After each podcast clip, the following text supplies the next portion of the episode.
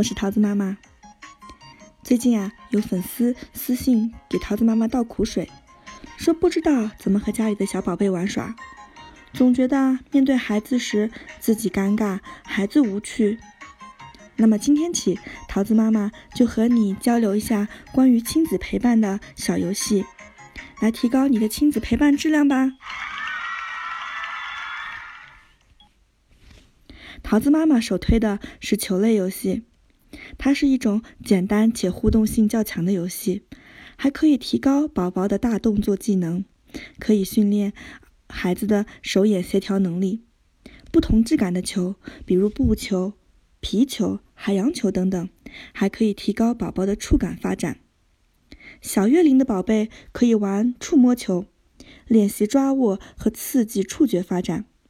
大一点的宝宝可以玩皮球或者带小铃铛的布球，促进宝宝的大动作和听觉发育。妈妈还可以带宝宝认识前后左右各种方位。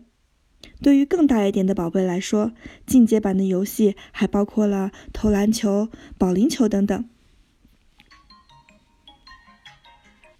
比如有天上午，我在阳台上看见有个小朋友在楼下的小公园玩，就果断给桃子穿戴整齐，带上小皮球下楼去撩小朋友。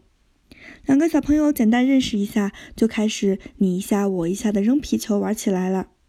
小桃子还照猫画虎的做着投篮的动作。有天下午啊，我陪小妞在楼下的小公园看放学的哥哥们打篮球。小桃子指点江山，嘴里念念有词，讲了一大堆解说词。小桃子看得起劲儿，而我在一旁感叹时光的飞逝，仿佛球场上的少年是昔日的同学。我还在场边没心没肺地喊着加油，一下子激起了桃子妈妈的少女心。嗯嗯，扯远了啊。总结一下，陪宝宝做游戏最重要的是放下身段，你要蹲下来，或者是干脆和宝贝一起坐在地垫上，放下手机，专心投入。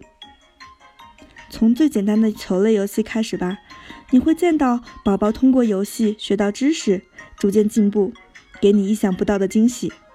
而你自己也会收获久违的纯真与快乐。